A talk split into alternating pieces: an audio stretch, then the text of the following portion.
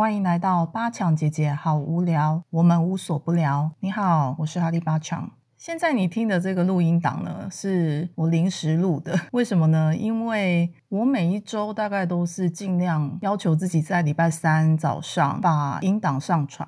本来我已经剪好了，就是也都已经塞好了。有一个晚上，我就突然哎想说，我这个聊书系列啊，我就灵光一闪，想说我这样子念别人的书会不会有什么问题啊？当我想到这个的时候，我就赶快 Google 看一下著作权法，意外的发现原来不可以这样子念别人的书，不可以逐字逐句的念。当初想。要这样做呢，主要是我说过了，我不想要读书嘛，或是我没有时间读书，或是书好多哦，我就是只是想要把它念出来。念完之后呢，讲一讲自己的心得。我昨天看了著作权法之后，发现哦，他这样算是重置，如果没有经过作者的允许，就不能做这件事情。我本来不知道嘛，一旦我知道了，我就连夜的把所有聊书系列全部下架。既然已经知道了，我就不要做侵犯别人的事情。还好呢，因为我也是一个小小的频道，所以在惹祸上身之前，我赶快把它下架，也对作者们说一声对不起。那怎么办呢？我录了一些聊书系列，里面也讲了一些心得感想，结果全部都不能用了。我又不想要这礼拜缺席，就好像自己没有把这个事情做好。天哪，我到底在干嘛？我干嘛这样要求自己？不过因为这是我对自己的一个承诺嘛，就觉得我想要留下一点东西，或者是。是想要聊一聊，纯粹就是爱讲话。那今天我们要聊什么呢？哦，我就想了想，其实我听 podcast 大部分都是听一些名人的，基本上我也不太去听别人的。只是有一天，我我所要听的节目呢，更新的地方我都听完了，我就在那边晃啊晃啊，哎，就点进去一个人的 podcast，因为也有一些人在讲灵性嘛，我就去听了某一个人的 podcast。我听了他几集之后啊，我就发现哦，非常的可爱，就是那个可爱是说让我想起大概十年前我刚接触灵性的时候，总是会有东西想要分享，然后分享的东西就是可能前辈耳朵里面听起来就是觉得很可爱啊，初学者嘛的那种。感觉就是在一种非常出街、非常单纯的时候，我就想起了自己当初有这么单纯的时候。突然间，我就有一个感觉，就是那个感觉是有一点难过。这么多年以后，尤其我练了昆达尼尼瑜伽十年，也教了十年，昆达尼尼对我来讲是有点像老夫老妻那种感觉。有一些经历呢，已经都走过了。当然，每个人经历不一样，我不是走过很多经历的人，只是在那个过程中，我去看自己。的过去会觉得哇，那时候还真是菜鸟，对灵性的一些想法还很天真，也还不够落实，不够落地。虽然那个时候的我觉得自己已经算是很落地的人，回想起来其实还是不够的。那现在的我呢，虽然有时候也是不落地，只是比当时候还要再更。更现实吧，这样讲会有人失望吗？会有人觉得到底在自以为什么？嗯，anyway，我也不在乎，所以我就回想说，哇，我以前发生过什么事啊？因为我听了那个人讲一些他发生过的事情，我没有听完，就是听了前面几分钟，然后大概就猜到他后面要说什么，就是一些不外乎我以前在上课啊，或是跟同学们交流的时候，我听到的一些故事跟感觉，就差不多类似，只是就是换。汤不换药，那我就想，哎，我有没有这种换汤不换药的故事？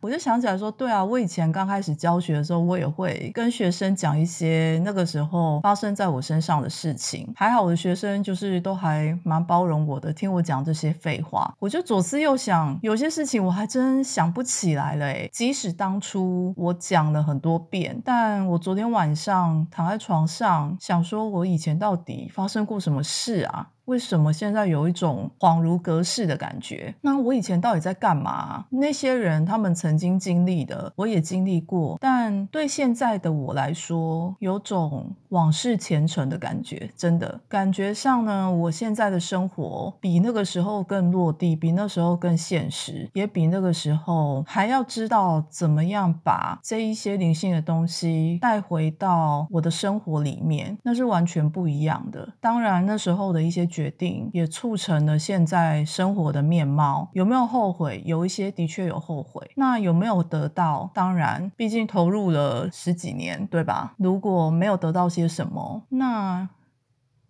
好像也没关系。超不负责任的。所以啊，我就想今天来讲一个我真的好久以前发生的事情。那些事情啊，在某些初学者的心里听起来就是会觉得，就听起来很新奇啦。因为发生的时候我也觉得蛮新奇的，真的就是有一种哦，怎么会这样子？好奇怪，好神奇哦，这样。可是因为我本来就是一个比较理性的人，就像我平常跟学生说，不管你听到什么，你要对那件事情要有一点怀疑的心，你不要就是全盘接受，尤其在。在灵性界，全盘接受是一件非常危险的事情。毕竟我们并不知道对方他所经历的东西适不适合在我们身上使用，而且不管适不适合，最可怕的就是可能就有一种人他会骗财骗色。不要以为跟同财团体啊，只有男生骗女生或女生骗男生，在灵性界也有很多同性相骗。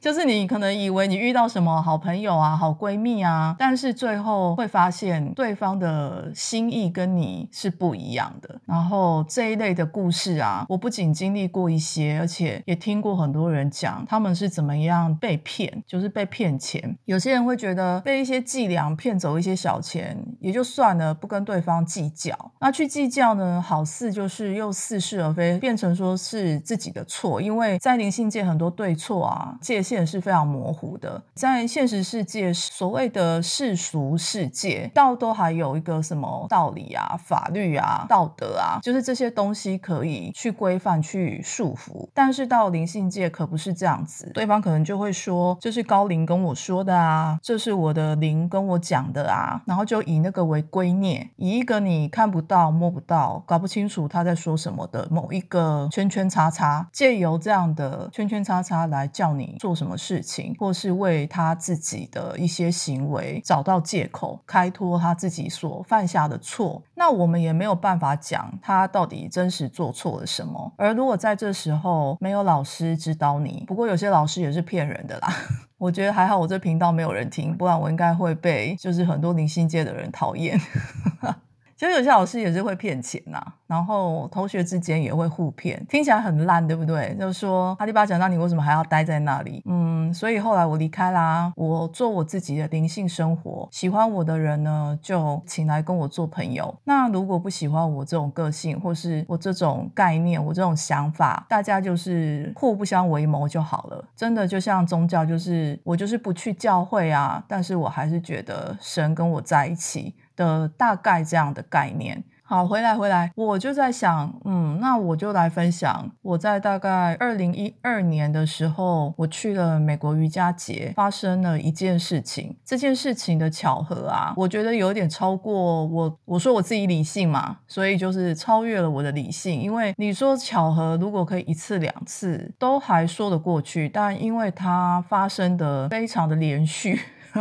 而且没有办法说是别人安排的。那我从头开始讲，我大概二零一零年开始接触昆达尼尼瑜伽，二零一一以前我就拿到师资了，大概是这样的记录，我有点忘记了。反正有昆达尼尼美国总部的资料可以查啦，就是这些资料都是公开的，有拿到师资资格的人都可以查得到，有这样的身份资格哦。所以啊，如果你想要去上昆达尼尼老师的课啊，你可以去美国的昆达尼尼瑜伽的总会去查这个老师后来到底有。有没有得到师资的认证？我知道水平时代就是不喜欢讲这些认证啊，或是会说哦，我们不需要这些标签，不需要这些认证，不用毕业证书什么的。是每个人都是自己的老师，但是在一些专业的教导上跟观念的传达，还是要受过训练再来教，我觉得比较好。就像我受过训练之后，的确在训练的过程中，导正了很多我对灵性的看法。我觉得这个是必要的。好，我又离题。其实是我二零一一年去过泰国亚洲的瑜伽节，那时候亚洲瑜伽节呢，呃，现在讲的瑜伽节是指昆达尼尼瑜伽总部他们自己办的。他们在每一个大洲，就是五大洲，尽量都会办一个瑜伽节，让那一边的人可以就近去参加白檀吹。这样白檀吹之后有机会就是再来跟大家介绍一下，但也好像也没什么好介绍，它就是很简单的一件事情。不过也可以聊一些白檀吹的趣事。那以后我们有机会很有机会讲，因为我聊书系列就是得把书看完再来讲心得，那这个可能需要花很多时间，所以我想就是先分享一些早年我的灵性道路上发生的一些事情。我在二零一一年的时候，我就去参加亚洲区办的，那时候办在泰国。但二零一二年的那一年呢，因为朋友互揪嘛，那时候还兴趣盎然。现在叫我去，我可能就会想说，哦，那机票啊、食宿啊、价钱怎么样？那时候凭着一股热情就去了，这样。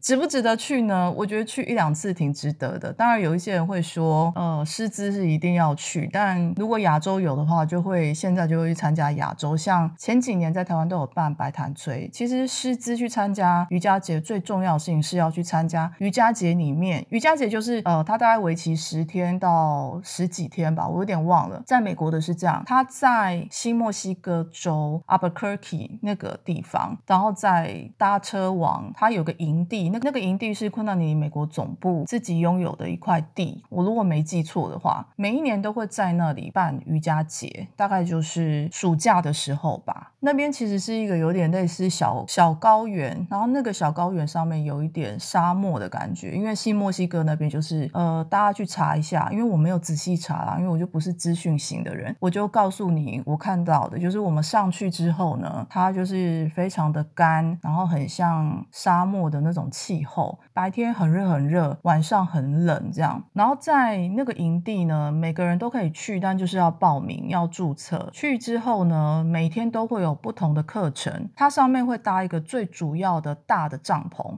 那个帐篷大概可以装一千多人，帐篷是开放式的，嗯，你就把它想象成在台湾那个路边啊，在吃流水席的那种帐篷，只是它那个帐篷是纯白色的，天花是纯白色的，然后所有跟呃拉的那个布啊或是线啊，全部都是白色，所以看起来是很美的，不是像台湾那种感觉。但是要大家想象的是那个开放式的那个感觉，就有点像在办活动，我们会搭一个帐篷，但那个帐篷是四周全部。不都是流通的。好，没有阻碍的这样。那个大帐篷会办最主要的老师，就是最重要的老师，或是我不知道他们怎么排课的。但是那一年我看到，就是能够在大帐篷开课的老师，都是在昆达界很有名的老师。他在大帐篷之外，就会搭一些其他的小帐篷。你说他小，他也不小哦，他也要可以装大概一百人左右，甚至两百人左右的那种帐篷，也有比较小的帐篷。比较小的帐篷的课呢，有时候那个课的标题会比较特别，就是可能没有什么人有兴趣，但是还是有一群小众对那个老师开的那个课的名字很有兴趣，这样或是题目很有兴趣。好，这大概就是整个在那个上面呢会看到一个风貌。那当然还有，比如说吃饭的帐篷、厨房的帐篷啊，哦，它有分很多工作区域，每个人上去都要认领一个工作，我们叫 Kama Yoga。Kama Yoga 意思在困难领域意思就是说，我们必须要服务。Yoga 巴讲最重要的一件事情就是我们要 serve，要服务。我们必须要去服务，只有这个服务也能够做灵性的练习，服务也是灵性的练习之一。这样，我们就在那上面好几天嘛，我忘记有没有待到最后一天，但中间有三天是整个营地呢东西都会停下来，因为那三天要做白潭吹，这也是所有人要去这个地方最重要的目的之一。那上课是第二次要，因为那个上课有点就是我都缴了钱嘛，因为美国那么大，世界那么大。不是都会遇到这些老师的，那你就可以去一睹老师的风采。就哦，原来这个老师哦，我在网络上看过他哦，原来他本人是这样哦，原来他上课感觉是这样子，嗯，大致如此。那那时候我发生什么事呢？我现在要讲就是他重要的事情。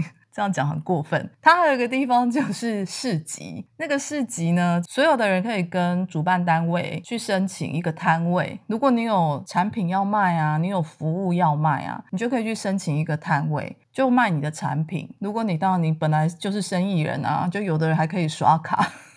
那如果说你是自己小本生意啊，那也是就是现金交付这样。那个市集我们叫巴萨尔，在那个巴萨尔里面什么都有。那当然里面大部分的摊位的商品呢，都感觉很灵性。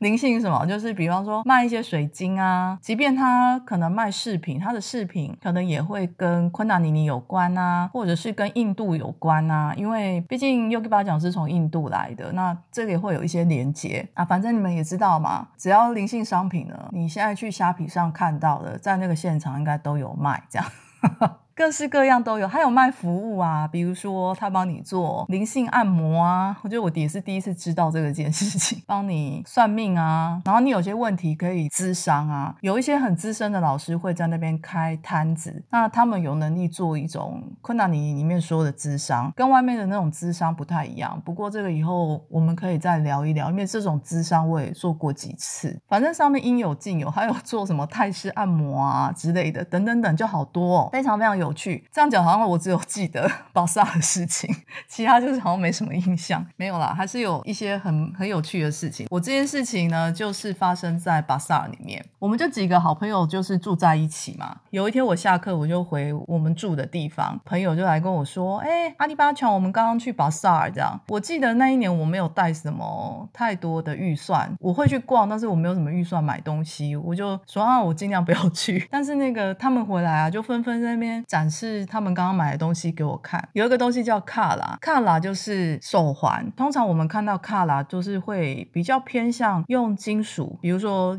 比较多是不锈钢做成的手环，手环呢，它的里面或外面，就是外面就是人家看到的地方，它的正面可能会刻上一些经文或是一些 mantra，有些是外面是光滑，但是接触皮肤的那一面，就里面也会刻一些经文或是 mantra 这样子，那只是外面就不让人家知道你里面刻的 mantra 是什么，或是经文是什么。嗯，这个好像在印度也是很流行，应该是从印度流行过去的。他们就给我看那个手环啊，那个。卡啦，就说哎，你知道吗？那边有一家他们在卖那个手环啊，我们去看看。我必须说，我那时候非常非常的菜鸟，一定要记得这件事情。好，所以他们就说啊，走啦走啦，那就拉我去。去了之后呢，店家就问我说，你要找什么样的卡啦？我就呆啦，我不懂他在问我什么。那我的姐妹就跟我解释说，哦，没有，就是上面会刻一些 mantra，你要跟他讲，呃，你想要什么？你想要哪一个 mantra 的卡啦，或是哪一段经文的卡啦？我多么的菜啊！我怎么知道我要什么 mantra？我那时候学的 mantra 很少，虽然我已经上完师资了，可是但那时候对每一件事情都懵懵懂懂的。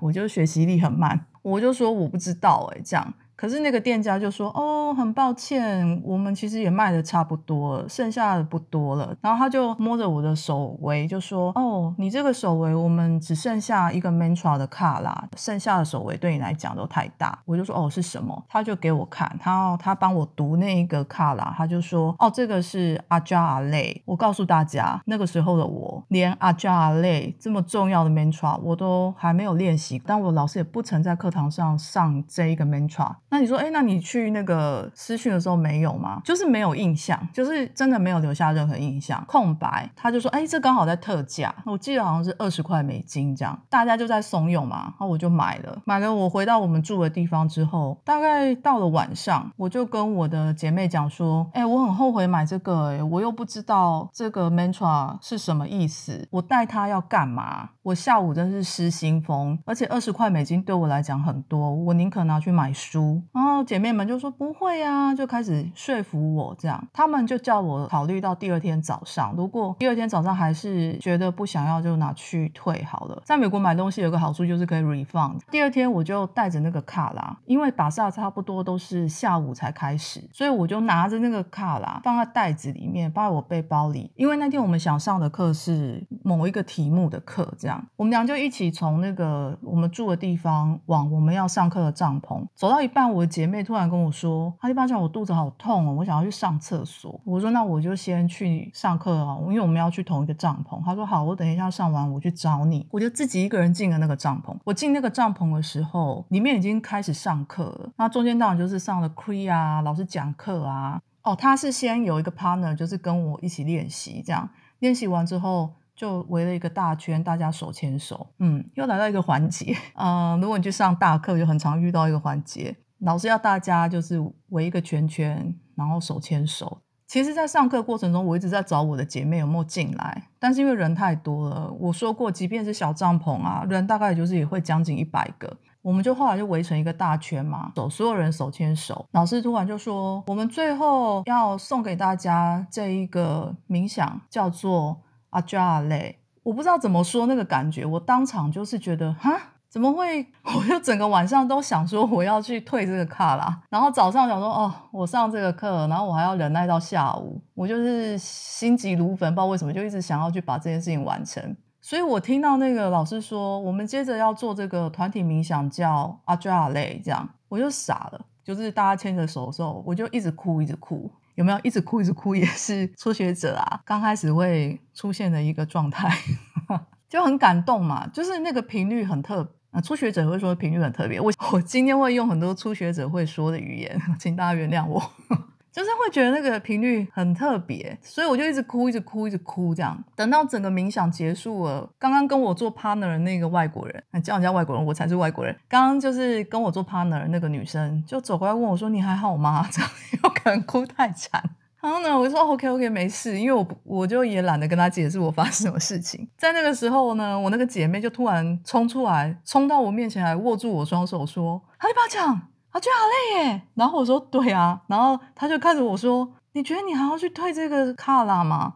我就边哭边擦眼泪说：“我不知道，我现在好矛盾，就是那个矛盾，就是让我觉得哦。”我我怎么办啊？我我现在是要进入迷信的世界，还是我要留在我自己理性的世界？就是在迷信跟理性之间，我真的是不知如何是好。我姐妹就一直在旁边说：“哎呀，你不要退了啦！你不觉得这个赛很强烈吗？”我就说：“不会啊，它就是只是第一个赛，这有什么好强烈的？”我们俩就走进那个巴萨，突然迎面而来一个看起来有一点年纪，可是非常优雅的一个白人，我可以称她老奶奶了，对。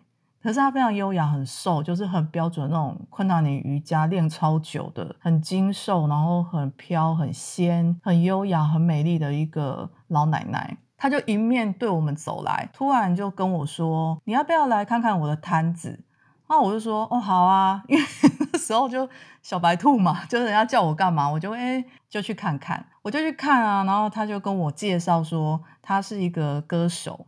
我就哦，然后我就看他曾经出过的专辑，然后他就拿起了一张专辑说：“呃，这个是他最推荐的。”可能他从我们的对谈里面感觉出我们就是小白兔，就是小菜鸟这样。那时候我也是有想买一些音乐回去，在二零一二年左右的时候，台湾还不是很容易买到昆纳尼的音乐，网络上也有。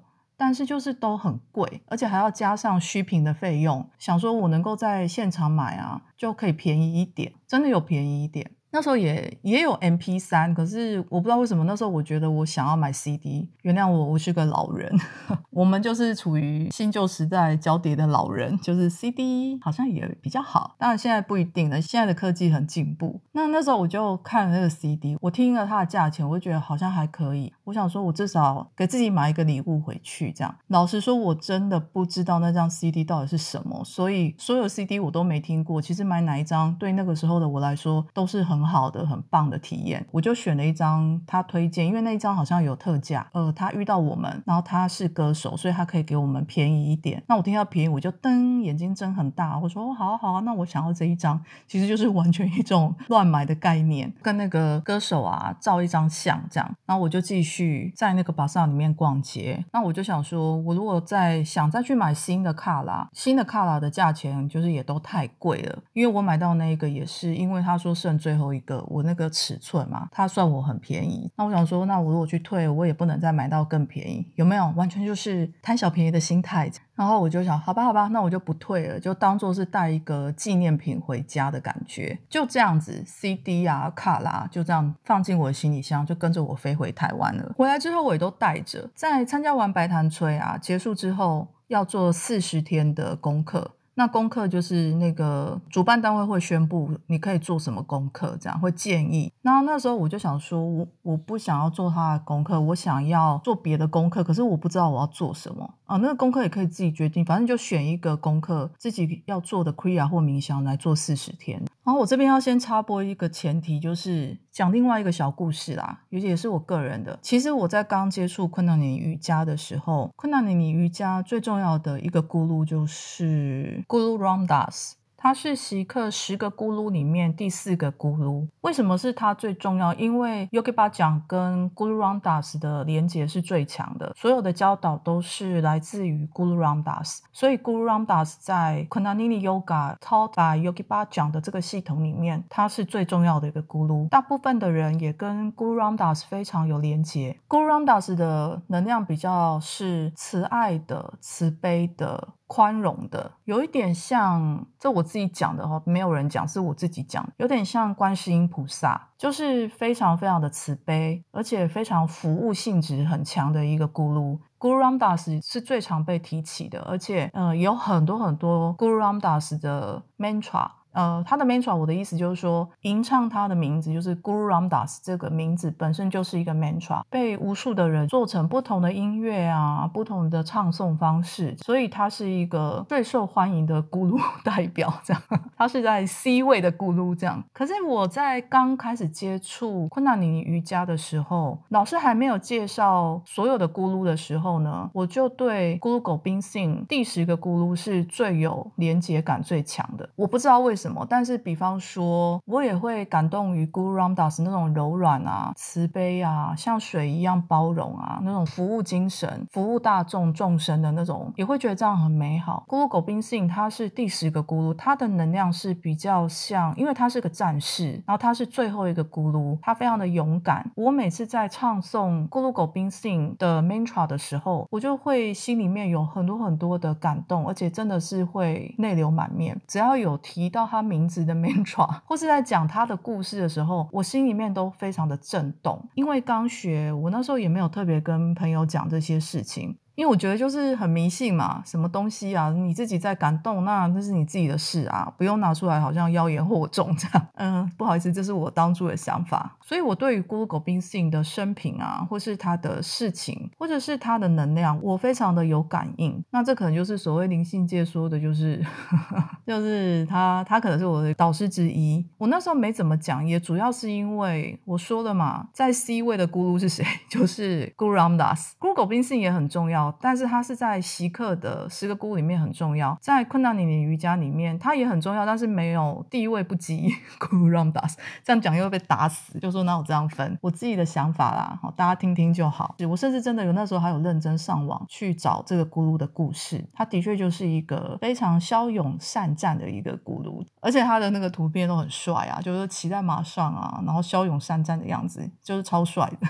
到底是为了什么在讲这个？好，那我们就回来我。从美国瑜伽节回到台湾以后，我就开始在整理行李，就整理到我买的那些 CD，我就特别拿起我刚刚有说我遇到那个歌手嘛，我就拿起那个歌手，我就开始拆啊，拆他的 CD 片。我拆的第一张打开来看，我就看他的歌词，其实里面只有两首歌，第一首歌就是阿娇阿泪。我跟你们保证，我在买的时候，我真的没有去看这个内容，就是纯粹瞎买，就觉得难得去那边一趟，买一些纪念品回来的那种。概念，我翻过来看到他是阿加尔类的时候，我就在一团很乱的行李里面呢起鸡皮疙瘩。接着呢，我就打开看他解释阿加尔类的时候，因为我想知道阿加尔类到底在说什么。他的前面几排字他就写阿加尔类是这个 mantra 呢，是 Japji Sahib 里面其中一段。嗯，Japji Sahib 就是习课里面最重要的一个经文，在习课里面的地位如同基督徒里面的圣经。